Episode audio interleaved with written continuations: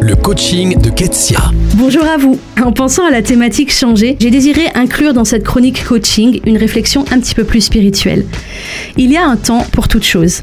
Des temps pour construire, guérir, rire, mais aussi des temps pour détruire, terminer, pleurer. La vie, c'est une vie de changement. Certains changements sont voulus, désirés même, et d'autres nous font peur et parfois même nous les nions. Et pourtant, de la même manière qu'il y a quatre saisons dans l'année, il y a un temps pour tout. Les mois froids et gris de l'hiver sont nécessaires pour reposer la terre et la nature. Les pluies du printemps permettent de remplir les nappes phréatiques et préparent l'éclosion des fleurs. Le soleil éclatant et éreintant de l'été permet aux fruits et aux légumes d'arriver à maturité. Et à l'automne, la nature se prépare à son repos annuel. Il y a un peu plus de deux ans, je passais par une période d'hiver dans ma vie et franchement, j'avais l'impression que rien ne bougeait.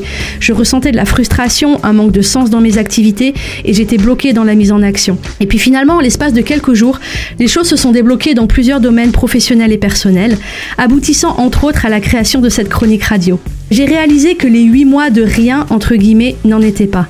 Sans le réaliser, ma perception des choses avait évolué lors de discussions avec des personnes de confiance. J'étais aussi entrée en contact avec des professionnels qui se sont avérés déterminants dans la mise en œuvre de mon projet et j'avais continué de faire des choses qui avaient du sens. Il y avait un temps pour toute chose. Alors j'aimerais vous poser la question. Dans quelle saison êtes-vous? Comment pouvez-vous en profiter un maximum, soit pour donner de l'impulsion à vos projets, soit pour préparer le terrain? Et peut-être que pour certains, vous sentez que la saison suivante arrive. Alors comment allez-vous vous préparer au mieux pour le changement afin de vivre pleinement ce que vous avez à vivre? À bientôt! Pour aller plus loin, lisez le blog ketsiarbonaz.fr